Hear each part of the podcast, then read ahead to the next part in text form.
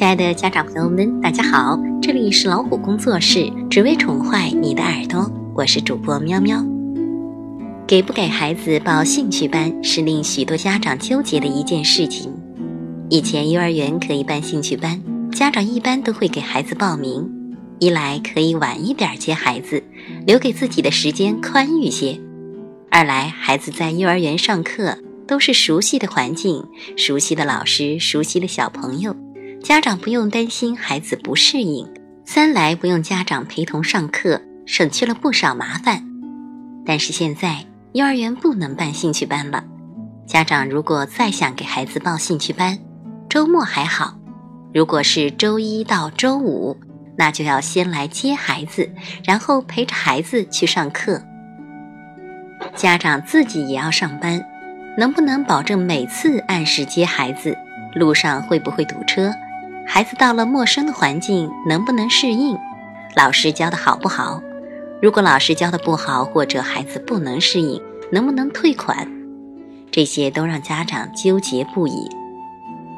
可如果不报兴趣班吧，别人家的孩子都学了，自己的孩子不学，将来会不会？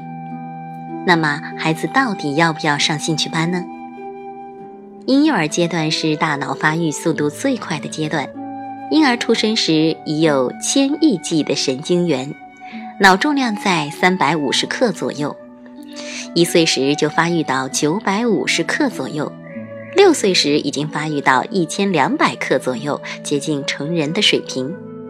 在此阶段，接受外界环境的刺激越丰富，神经元之间的连接就会越丰富和快速，连接的部位形成突触，突触数量越多，密度越大。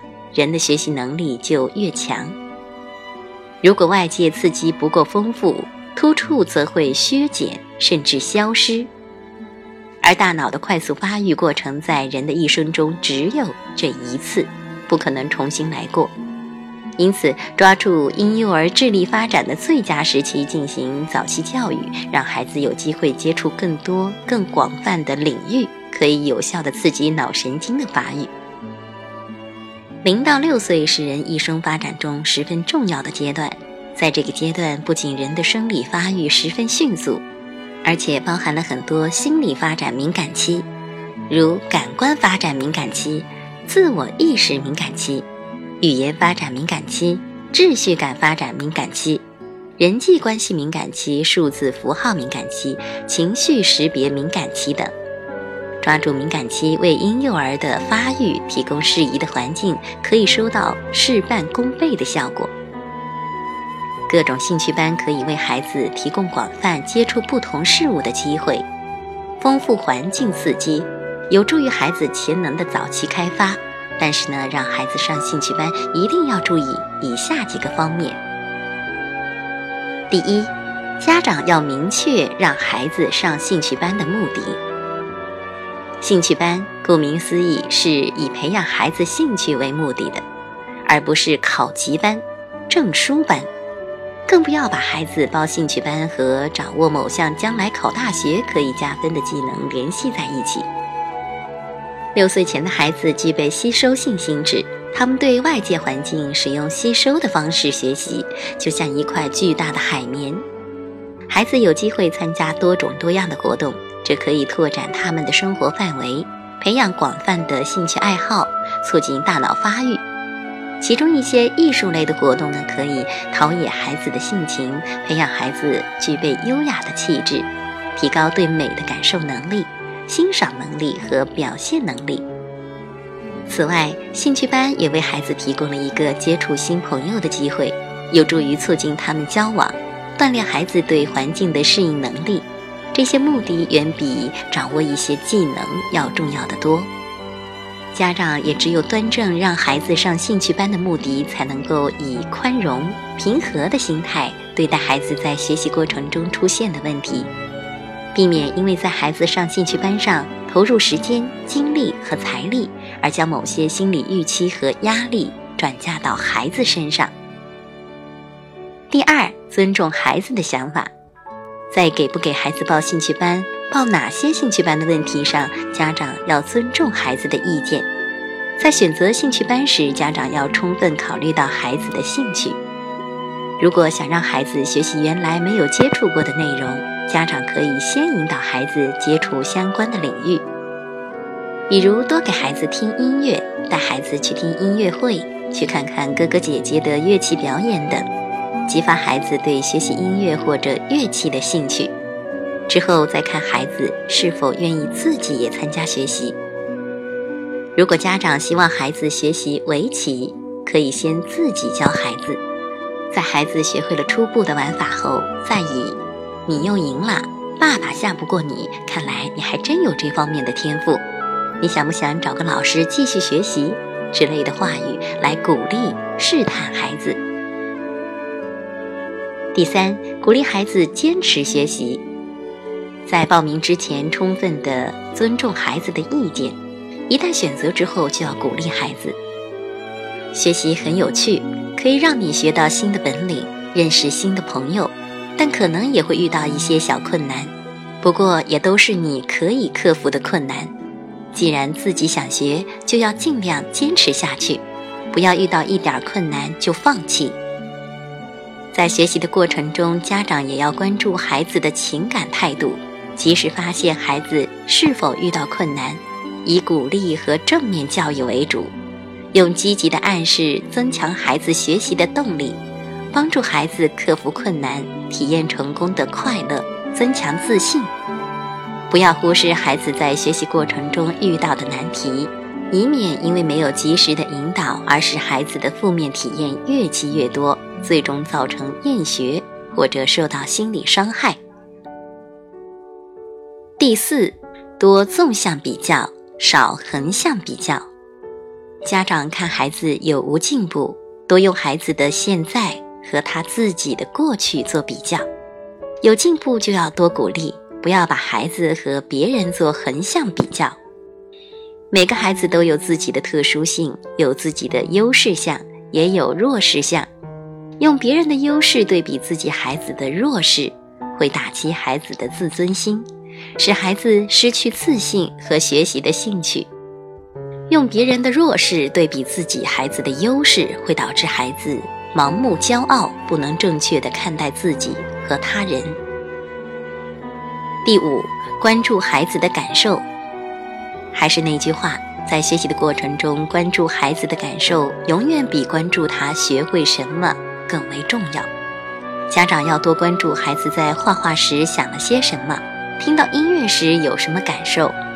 跳舞时累了是怎样坚持下来的？